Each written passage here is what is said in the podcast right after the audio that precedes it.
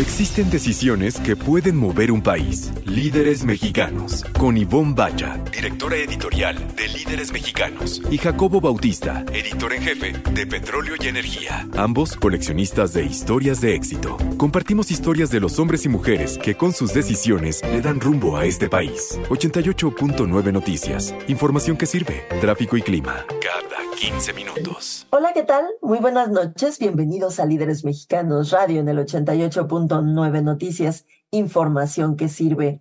Jacobo Bautista, muy buenas noches, muy buenas noches, mi querida Romina González. Buenas noches, Ivonne. Buenas noches a Romina. Buenas noches a todos los que nos escuchan.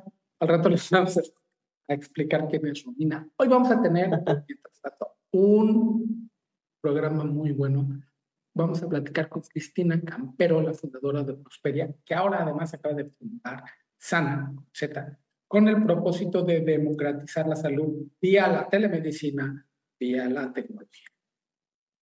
Sí, la tecnología ha venido a democratizar un montón de cosas, entre ellas los servicios de salud, que eso está padre. Vamos a platicar también con Paolo Salerno, que si le suena italiano, pues tienen razón, es italiano, es un abogado avecindado en México que ya le sabe a las leyes mexicanas y que también ya le sabe a los chistes mexicanos, bastante, eh, tiene muy buen sentido del humor. Es una gran entrevista, se la van a pasar bien, así que no le cambien para que escuchen la entrevista de Paolo Salerno. En nuestra sección de anécdotas les vamos a contar cuestiones de backstage y cosas que suceden tras de las entrevistas que luego forman parte de nuestras redes personales. Y de nuestros recuerdos, es como nuestra mantita, como nuestra security blanket, como aquel retrogusto que queda después de una buena entrevista. Está padre. Vamos a platicar de cosas, a ver qué tanto se nos, se nos viene a la memoria, mi querido Jacobo Bautista. Y también vamos a, a escuchar a nuestro super expertazo en comunicación, a Carlos Herrero, él nos va a platicar. Es otro extranjero avecindado en México, además también que quiere muchísimo a México, un español que quiere muchísimo a México. Él nos va a platicar sobre liderazgo, pero específicamente sobre el liderazgo político de los jóvenes, tan importante en momentos como los que estamos viviendo en nuestro país en este momento. Y pues vamos a arrancar precisamente con un italiano avecinado en México, que ya podemos decir que es un chilango de la botita. Líderes mexicanos. Un espacio para compartir y coleccionar historias de éxito. 88.9 Noticias. Información que sirve. Pues Ivonne, ya tenemos en nuestra sala de Zoom a nuestro primer invitado de la noche. Te traigo desde mi trinchera en PNE, en Petróleo y Energía. Es un placer presentarles a Paolo Salerno, Managing Partner de Salerno y Asociados. Paolo, mil gracias por tu presencia aquí en Líderes Mexicanos Radio. Muchas gracias, Jacobo. Es un honor para mí eh, poder participar en su programa y, y estar aquí y compartir unas ideas con ustedes. No, les dije que Paolo es abogado especializado en todo lo que tiene que ver con energía y cuando digo todo lo que tiene que ver en, de energía, Paolo no me dejará mentir, es todo. Cuéntanos, Pablo, primero, tu, tu interés, ¿de dónde salió este para leyes y cómo terminaste en el campo tan apasionante de la energía? Bueno, es, es una historia muy larga y estoy muy triste porque significa que me estoy haciendo muy viejo. eh, la verdad, la pasión para el derecho la he tenido desde chiquito. No sé por qué, pero de, de chiquito quería estudiar derecho. Tuve, digamos, varias ideas, ser juez, ser, bueno, en Italia quería ser juez antimafia, luego quería ser notario y al final me decanté por, por, por la carrera de abogado. Eh, y la pasión por la energía nació a raíz del, um, de cuando me fui a Madrid a estudiar la maestría y, y luego el doctorado. En Europa, en, el, en, los años 2007 más o menos, las energías renovables estaban muy, muy en auge, era un tema súper novedoso. Entonces, pues la verdad que a mí siempre me ha atraído como este, este tema energético. Entonces, pues me puse a hacer la maestría ahí en Madrid y, y mis temas fueron de eh, regulación de sectores económicos regulados, así se llama, y me especialicé en regulación del sector eléctrico. Y, bueno, de ahí ya empecé a investigar. Eh, mi tesis doctoral fue mercado eléctrico comparado eh, entre México y, España. Y, y, realmente me he dedicado siempre a esto. O sea, me gusta mucho. Lo que sí con el tiempo he ido perdiendo es esta caracterización de ser abogado a ser más bien un asesor integral, ¿no? O sea, mm, realmente me he metido en la parte técnica con los ingenieros, me he metido en la parte financiera, este, y lo que a mí me encanta realmente es el tema del mercado, ¿no? Es, uh, esta fluctuación, la complejidad, los productos, esto es algo sumamente fascinante. Entonces, digamos que la evolución natural de mía y de la firma en general, porque nosotros hacemos solo energía, ha sido más bien de pasar de un simple despacho de abogados de energía a ser un asesor integral en energía. Estamos platicando con Paolo Salerno, él es Managing Partner de Salerno y Asociados. Paolo, eh, te, te escucho y pues evidentemente no eres mexicano. ¿Por qué decidiste venirte acá a México? ¿Cuándo fue? ¿Y qué te hizo decir, órale, va, me voy para allá. Es una historia muy, muy, muy bonita. Mira, eh, eh, em, personalmente, o sea, yo el primer gran cambio fue de mi pueblo chiquito del sur de Italia, Bolonia. Eh, yo me fui a los 14 años. Y cuando tú cambias, te entra como un chip en tus venas de siempre querer irte. Entonces me fui cuando estaba estudiando a Madrid de Erasmus. Luego volví por el, por el doctorado, o sea que primero maestría y luego doctorado, fui a Bruselas, al Parlamento Europeo. Eso te lo estoy diciendo solo para que veas que siempre he sido con la mochila, he estado con la mochila encima. Y en la Biblioteca Nacional de Madrid y en, también en la Complutense hay un grupo muy nutrido de investigadores mexicanos, pero muy nutrido. No en mi área, sino más bien ellos se, se dedican a derecho constitucional y parlamentario eh, entonces ahí hice amigos. Y la primera vez que vine fue por la boda de uno de estos en Saltillo, en el 2012. Entonces vine a México, bueno, lo típico, Riviera Maya, luego fuimos a, Monterrey, a Saltillo y tal. Y me gustó mucho, me gustó mucho la vibra. México tiene una vibra maravillosa, ¿no? Y a raíz de esto, en el 2013, este, un amigo eh, me dijo que México estaba llevando justamente la reforma eh, constitucional y esta reforma constitucional, pues entonces empezaban los foros. Entonces fui invitado por la Universidad Autónoma de San Luis Potosí, a través de un amigo que tiene un profesor amigo, eh, me invitó a dar unas ponencias sobre regulación de energías renovables porque aquí todavía el tema era muy verde, o sea, no, no estaba. Entonces, Vine, me entusiasmé, me gustó, vi una muy, buena respuesta, el tema era muy interesante. Entonces, eh, después del verano me invitaron dos meses como profesor invitado en la Autónoma de San Luis y vine a dar cursos, mm, en fin, me quedé un par de meses y ahí ya como me decanté, dije, bueno, pues sí me gusta, ¿no? Entonces seguí la investigación de cómo poder, porque pues, obviamente yo estaba terminando el doctorado en Madrid, de cómo poder mudarme a México. Y, y bueno, pues el camino se hace andar, contraté varias personas y al final di con el ITAM.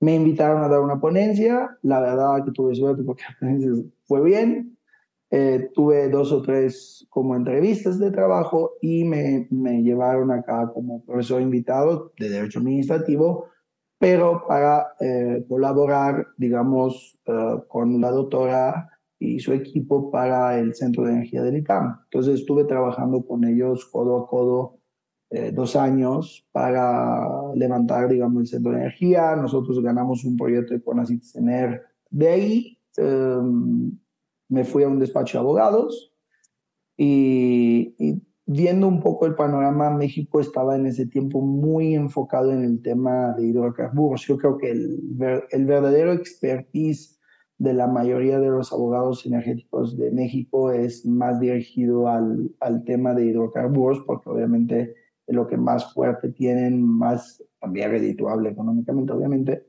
y la parte como eléctrica la tienen menos, menos desarrollada, entonces decidí abrir mi firma con un amigo mío te conocí en Madrid, eh, abrimos la firma en, eh, aquí y él veía temas de constitucional, parlamentario, yo veía los temas energéticos, luego él por decisión de vida se fue a vivir a República Dominicana con su esposa, sus hijos, eh, porque su esposa es de allá, y yo me quedé, digamos, dirigiendo el despacho aquí en México. Y la verdad que estoy muy, muy contento de estar acá, estoy muy agradecido con este país, yo creo que eh, es un país maravilloso para vivir, en primer lugar. Uh, ha sido muy acogedor conmigo, obviamente tiene sus aristas, sus peculiaridades que me han costado años entenderlos. Uh, mucho de lo que entiendo hoy lo debo a mi, a mi pareja, porque ella me ha dicho, mira, no puedes decir esto, no puedes decir esto, esto se ve mal. No, nosotros europeos somos un poco más directos y vamos un poco más al grano me dijo, si te ha dicho que sí, no significa que sí. este, uh, si te he dicho que lo vamos a ver, significa que puedes olvidarte. El ahorita es un tiempo indeterminado en la vida, puede ser hoy, mañana o nunca. Son citas muy interesantes que para un europeo peregrino que viene aquí, pues no, no, no, tienen como, como dimensionarlo de la forma oportuna, ¿no? Entonces, si alguien te dice, oye, vente a comer a mi casa, para nosotros es, ok, ¿cuándo? ¿No? Y la gente se quedaba como, ¿cómo? Pues digo, me estás diciendo que vaya a comer a tu casa, te estoy diciendo, ¿cuándo? Ah, cuando tú quieras.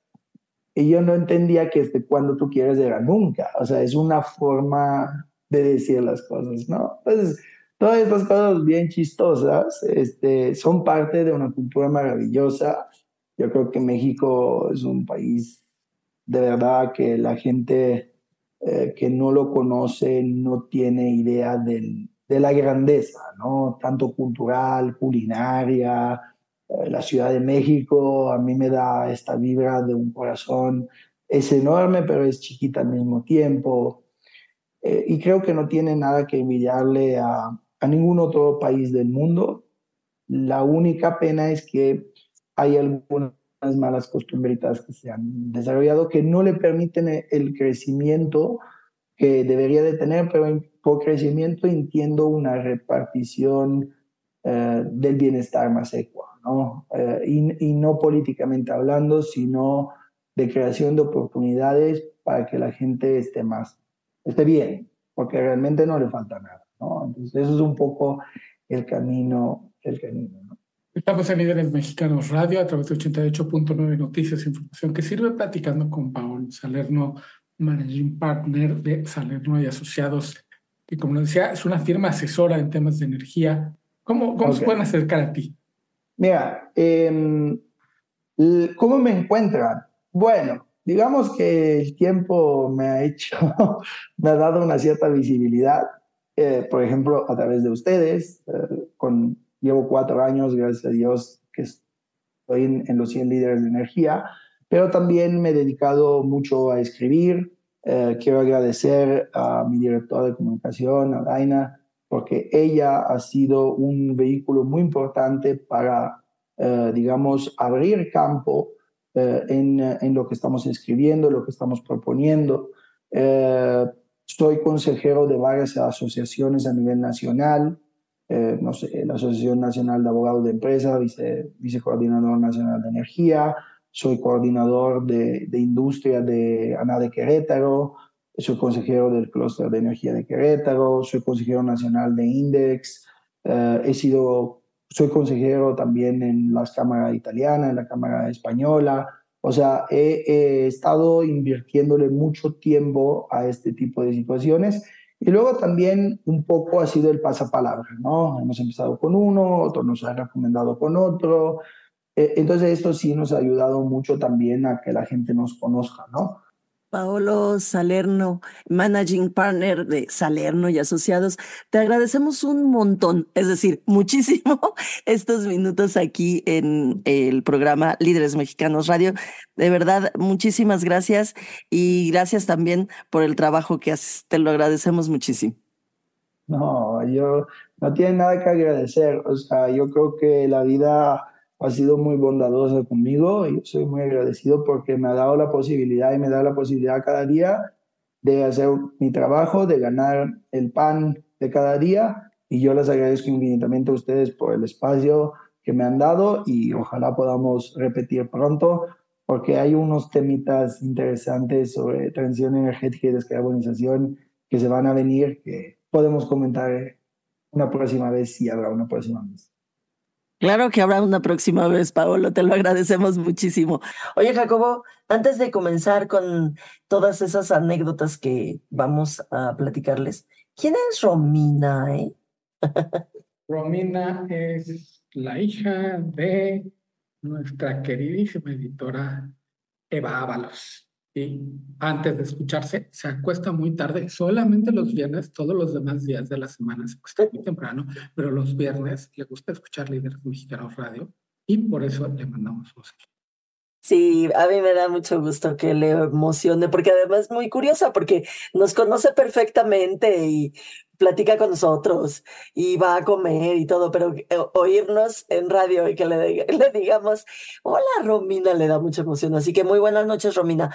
Gracias por escucharnos y por ser nuestra super mega mm, fan. Ahora.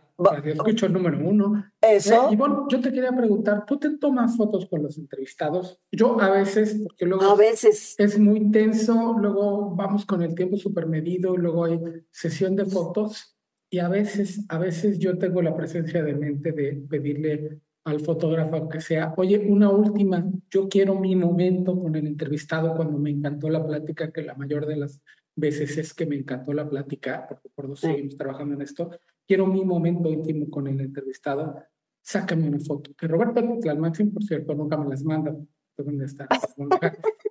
y luego peor, Ivonne, es que cuando nos las mandan no les hacemos muchos casos porque lo que queremos es pasarlas a diseño, hacer la elección bien, y ahí se quedan.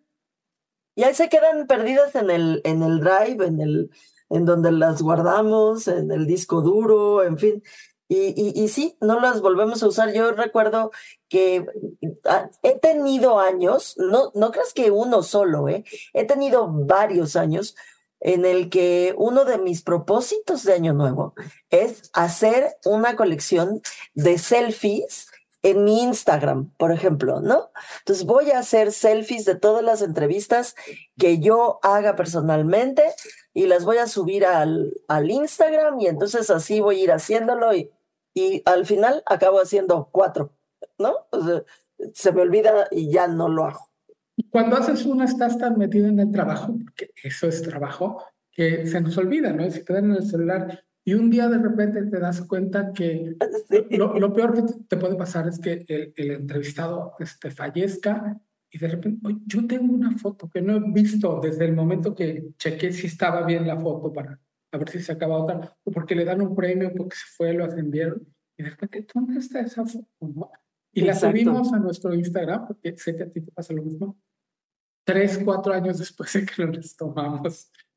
Oye, de, de, pronto, eh, ahora que, Jimena, mi hija, cumplió 18 años hace unos cuantos meses, eh, estaba yo recordando fotos, porque eh, he estado trabajando en un, en un video para regalarle a ella con muchas fotos, y estaba yo recordando la cantidad de fotos de entrevistas, Jacobo, que tengo, pero además las tengo perdidas, no sé en dónde están, que estoy embarazada en las que estoy embarazada platicando con el director. Me acuerdo, por ejemplo, de una que hicimos eh, con el director de Walmart en aquel momento, entre los pasillos de Walmart, que, y yo tenía una panza giganta ahí. ¿En dónde están esas fotos? Pues la verdad es que están perdidas, no las recuerdo. No están perdidas o, están perdidas dentro de un, gran, gran archivo que tenemos, la revista lleva 30 años y 32 años, qué barbaridad. De repente ya menos, porque yo ahora, estoy en Piane, pero de repente cuando surgía algo, cuando llevaba las redes sociales de líderes, las buscaba y de repente sale una o de nosotros, del equipo, de cuando estamos esperando y venturosamente una con un entrevistado, y de repente la subía o la mandaba en el grupo de trabajo, que era, creo que eso es lo que más hacía, la mandaba en el grupo de trabajo. Me, y, siempre, ¡ay, qué jóvenes somos! bueno, qué jóvenes estábamos en ese momento. Y bueno, y vas recordando también gente que pasó por el equipo, que estuvo con nosotros, que formó parte de, de, de pues de la familia editorial y que se quedó con nosotros, como por ejemplo Antonio Penella, que de pronto ahí lo vemos. Bueno, Antonio todavía está en el chat de trabajo. Él ya no trabaja con nosotros y sigue metiéndose en lo que no le importa. y, ahora vamos con alguien, por cierto, con el que nunca nos hemos foto y queda, como. Deberíamos, ¿eh? Deberíamos. Vamos a escuchar a Carlos. ¿Qué tal, Ivonne Jacobo? ¿Cómo están? Un saludo para ustedes y para su audiencia. Creo que en estas últimas semanas ha habido muchos cambios, por ejemplo, en el gobierno mexicano y también en muchas situaciones eh, del mundo donde hay elecciones y hay cambios políticos y demás.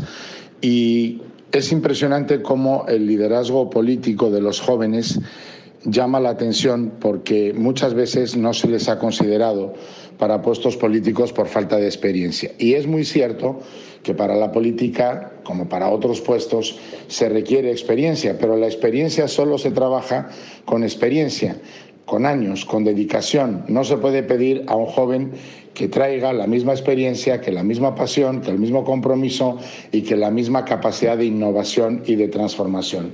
La experiencia es madre de la ciencia y siempre será un punto fundamental para el liderazgo, sobre todo para el liderazgo político.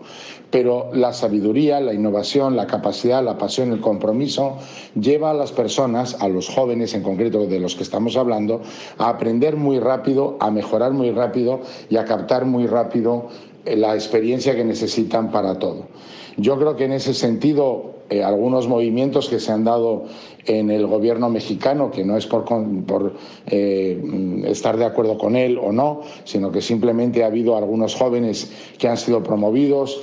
El gobierno, por ejemplo, ahora que estoy desde España, de la Comunidad Autónoma de Madrid y también de, la Alcaldía de Madrid, donde han ganado por mayoría absoluta dos políticos jóvenes que ya ejercían sin eh, la mayoría absoluta, bueno, una con mayoría absoluta y él sin la mayoría absoluta, pero ahora han sido refrendados con mucho más eh, voto y mucho más poder, bueno, pues ahí están esos casos de personas que hay que confiar en ellos, que hay que darles espacio. Y sobre todo por algo, porque la política también es una situación donde fácilmente las personas nos acostumbramos o se acostumbran a vivir una serie de situaciones y se olvidan de las personas, se olvidan para los que gobiernan, se olvidan de la calidad de vida para los que gobiernan y por eso el liderazgo de los jóvenes es muy, muy importante en estos puestos políticos. Es un liderazgo comprometido, innovador, transformador y que esperemos que deje atrás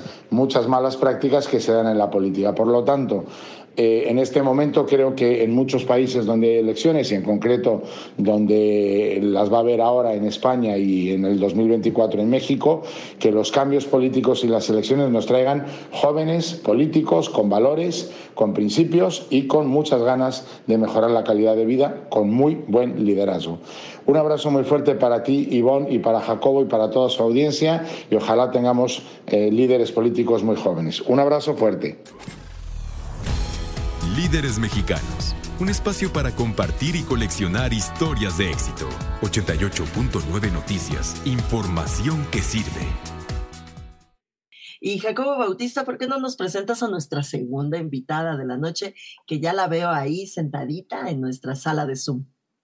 Creo que sí, bueno, tenemos con nosotros a Cristina Campero Peredo, quien es directora general no nada más de Prosperia, sino de Sana, una nueva aplicación dedicada a la salud. Ella ha dedicado, ha hecho su misión en la vida, la, la salud y hacerlo más asequible para todo el mundo. Cristina, mil gracias por tu presencia aquí en Líderes Mexicanos mm, Hola Jacobo, hola Ivonne, pues un placer para mí poder estar aquí acompañándolos en esta entrevista. Cristina, tu interés sobre los temas de salud, de dónde surge, pero sobre todo, ¿a dónde va?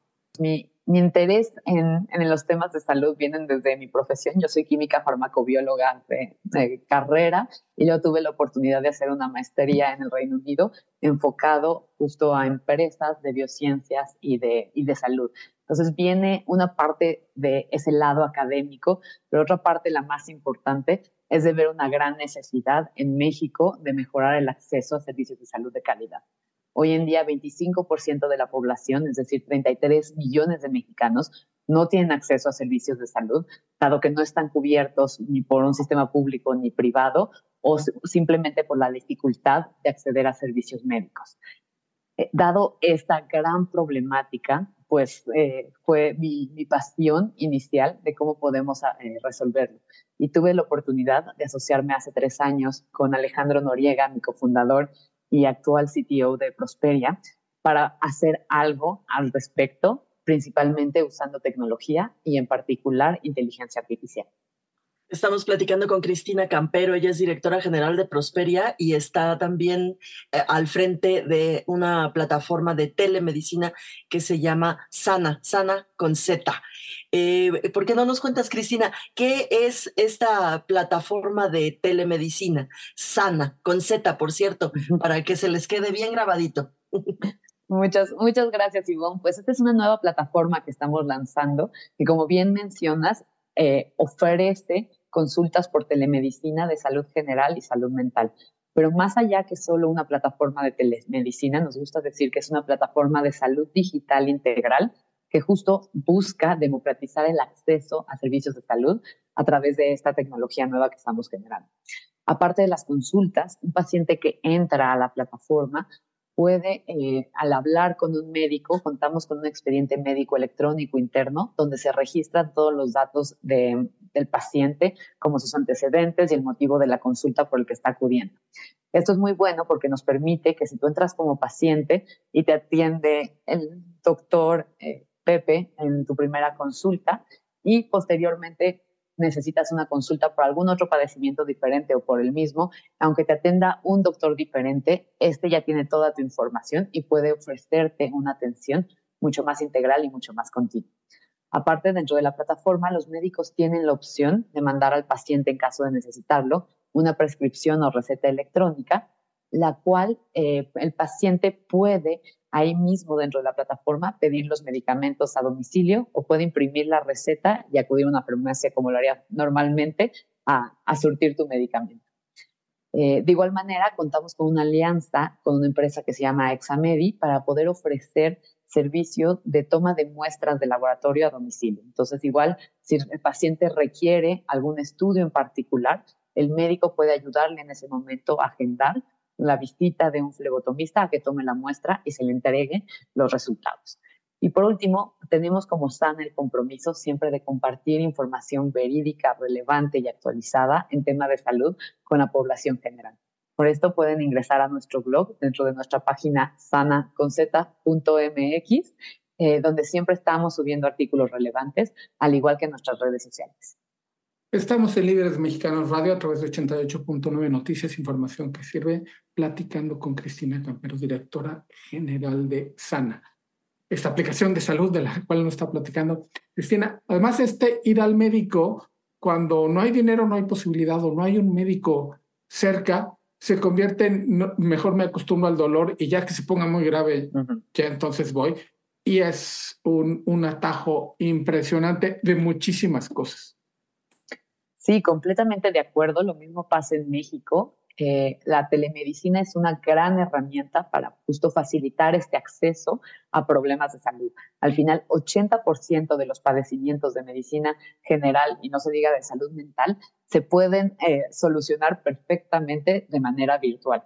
Hay ciertas cosas pues que sí requieres un examen físico, pero son muy limitadas. La mayoría, tu primer encuentro, tu primera charla, como lo mencionas Jacobo, puede ser con un médico de manera virtual para conocer qué es lo que le está pasando al paciente, ver si se puede resolver en esa instancia o si requiere, pues ya ser referido a un especialista o un centro donde pueda tener algunos más estudios o exploraciones físicas. Eh, de hecho, por eso nosotros empezamos esta plataforma, porque pues vemos que las ventajas de la telemedicina son enormes. Y si algo bueno nos trajo la pandemia, fue pues gracias a obligar al mundo a adoptar y acostumbrarse a estas tecnologías, porque pues dadas las restricciones sanitarias que teníamos, eh, pues no había la alternativa de, de acudir al médico como siempre lo hacíamos.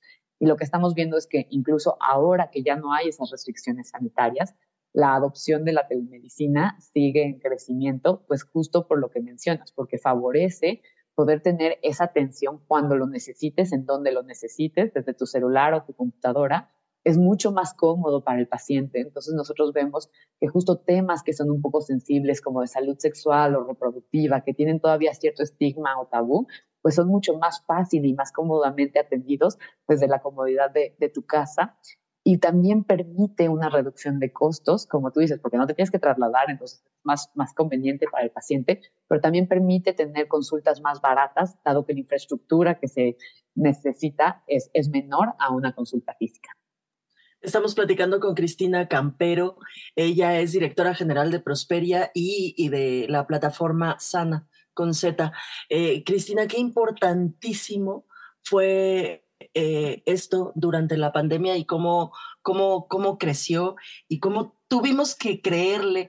Este, cada, vez, cada vez tenemos más confianza en estas cosas, ¿no? Y debemos de tenerle más confianza. Sí, completamente. Yo creo que, o sea, sí, se vio un aumento del uso de la telemedicina en la pandemia de un 233%.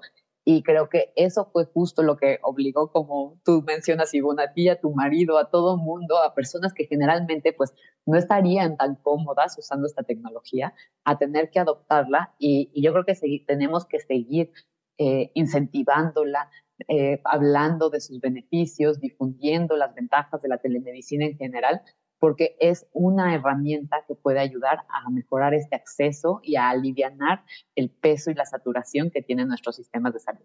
Cristina, ¿qué tan alegremente se ha unido el ecosistema? ¿Cómo, ¿Cómo ha respondido el ecosistema? ¿Cómo responden los doctores cuando dicen, aquí está esta nueva herramienta donde puedes estar en contacto de más gente? Pero no nada más ellos, sino los laboratorios y las farmacias.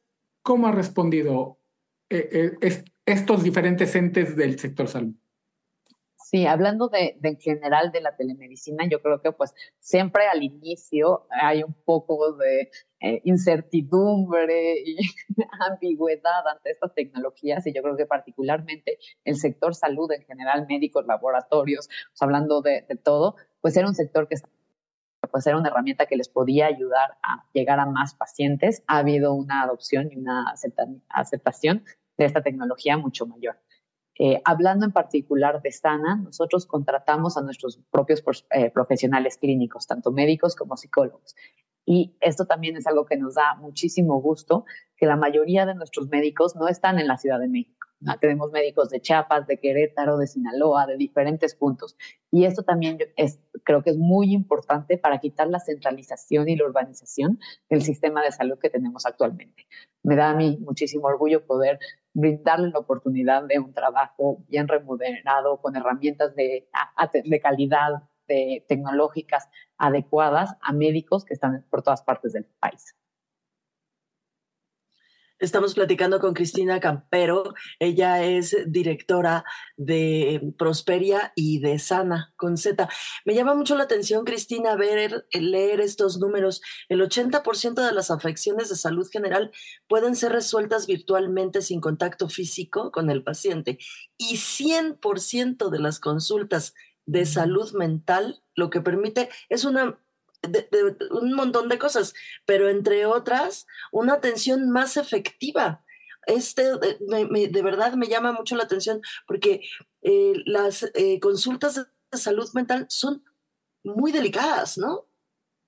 Sí, completamente. Son, son muy delicadas y justo poder atenderlas de manera virtual tiene, tiene muchísimas ventajas. Uno es poder romper las barreras geográficas y decir, poder llegar con esta atención de salud mental a comunidades rurales y remotas, incluso en centros urbanos congestionados, también es una excelente alternativa porque pues, el paciente ya no se tiene que desplazar. Y también para tratar temas que son sensibles o estigmatizados, es mucho más cómodo y hay mucho mayor apertura del paciente a hacerlo desde la comodidad de tu casa, sin tener que avisarle a tus hijos, a tu esposo, a tu familia, que vas a ir al psicólogo y avisar y todo, sino tú puedes encontrar un espacio donde te sientas cómoda, donde te sientas segura para abrir a tratar estos temas que, como tú mencionas, son muy sensibles, pero son de una relevancia indispensable para abordar. Y en temas de, de salud mental, y lo digo yo porque mis sesiones eran vía virtual eh, durante mucho tiempo, e incluso en la oficina Ivonne le tocó ver que yo me metía a la sala de juntas a tomar mi, mi cita puntualmente. También se da esto, Cristina, que has logrado, pues igual hay un, especialista de algún campo en específico, pero que está en Chihuahua y alguien lo necesita en Mérida, pues no importa. Sí, completamente. Te da esa apertura geográfica que puedes conectar a cualquier especialista, a cualquier región del país que lo necesite.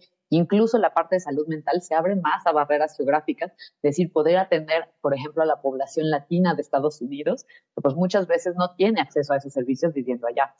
Eh, entonces, justo te permite esta parte y a lo que tú mencionas, Jacobo, es, es increíble eso, que puedes hacerlo, integrarlo a tu rutina en el día a día, diciendo con permiso, voy a cuartito a tomar mi consulta y pues es mucho más sencillo para ti mantener esa cadencia de tus terapias, dado que pues no tienes que desplazarte, agendar el tiempo, ver, sino es más, más fácil poder darle esa continuidad. Estamos platicando con Cristina Campero. Ella es directora general de Prosperia y de Sana con Z. Eh, Cristina, ahora una pregunta así como eh, más de, cómo le hacemos, cómo entramos a Sana y cómo sabemos con quién eh, pedir la consulta. ¿Qué es lo que tenemos que hacer nosotros como pacientes y como usuarios de la plataforma?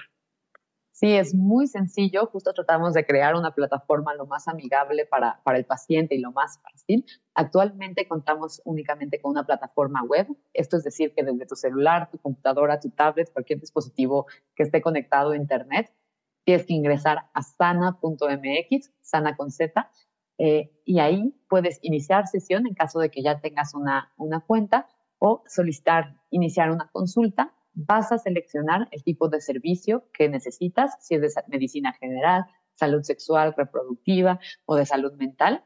Ya que seleccionas el servicio, te vamos a preguntar un par de preguntas más, un par de un pequeño cuestionario para conocer más el motivo de la consulta y tus síntomas. Eh, posterior a eso, se pide al paciente hacer el pago ingresando una tarjeta de crédito o una tarjeta de débito y esperar a que el médico te contacte. El paciente tiene la opción en la plataforma de elegir si quiere que el médico lo contacte por videollamada o únicamente por llamada telefónica de audio. Vemos que muchas veces, pues si no tienes buena, si te estás conectando en el celular y no tienes buena conectividad, la llamada de audio funciona mejor. Y también vemos que para muchos temas de salud sexual o reproductiva, pues las personas se sienten más cómodas no, no viendo al médico de cara en cara y solo teniendo la llamada de audio. Entonces lo dejamos por eso esta, el, método de contacto completamente a discreción del paciente. Si tú prefieres tener la conversación cara a cara, puedes seleccionar videollamada. Eh, entonces así funciona, es muy sencillo, puedes crear una cuenta, nosotros no te cobramos absolutamente nada por crear la cuenta, eh, únicamente te cobramos en el momento que necesites un servicio médico y quieras hablar con ya sea un médico o un psicólogo. Cristina Campero, directora general de Sana con Z. Mil, mil gracias por tu presencia aquí en Líderes Mexicanos Radio. Muchísimas gracias a ustedes por invitarme y por ayudar a difundir esta gran iniciativa que traemos. Muchas felicidades por ella. Y Jacobo Bautista, ¿quién nos vas a recomendar? Yo no, o sea, leí y no entiendo nada. Fíjate que yo quería ver la sirenita y mi esposa Nora quería ver la sirenita. Yo no. Pudimos ir solamente en la noche al cine y como es película infantil, pues ya no agarramos, no que no agarráramos lugar, sino ya no había funciones a partir de las 8 de la noche para Sirenita.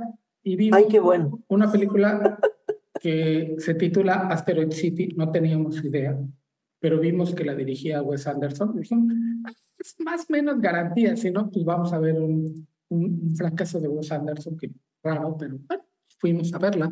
La película está muy rara, es la historia de la ¿Pero cómo se llama? No nos Asteroid, Asteroid City. Ah, ok. La historia es la historia de una idea. O sea, empieza la película con un escritor escribiendo una obra de teatro y luego vemos cómo se arma el casting, la relación que empiezan a tener los actores con el personaje, luego los personajes, luego incluso personajes que son actores que no están dentro de la obra de teatro y la obra de teatro no las pasan como si fuera la película. Todo viene, viene dividido, como se divide una película una, o una obra de teatro, acto 1, acto 2, acto 3. Solo que aquí nos van señalando, este es el acto 1 y lo que van a ver son las escenas 1, 2, 3 y 4. Y luego, después de un ratito, ah, ok, esto sigue siendo el acto 1 porque son las escenas 6, 7 y 8. Y así lo dividen para que sepas más o menos cómo está conformada la idea. Y luego vemos los conflictos que tienen los mismos actores con los personajes de la misma película que estamos viendo. Diosito santo, qué complejo. Está muy rara. Y luego... No, no, no, y complejísimo, Jacobo. Parece que me estás... O sea, es como cuando me enseñaban a hacer una tesis, ¿no? A ver, tienes que hacer la tesis y, y yo uh, solo parpadeaba. Nada más estás sentadito ahí viéndola. Está padre. Y además yo me entusiasmé mucho porque de repente uno de los protagónicos, que son muchos, es Scarlett Johansson. estaba muy feliz.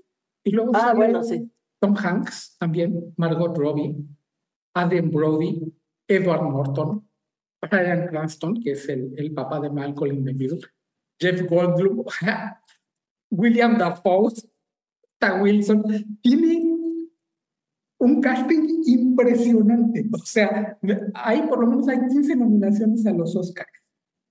Y no necesariamente todos forman parte de la película, son como que personajes alrededor.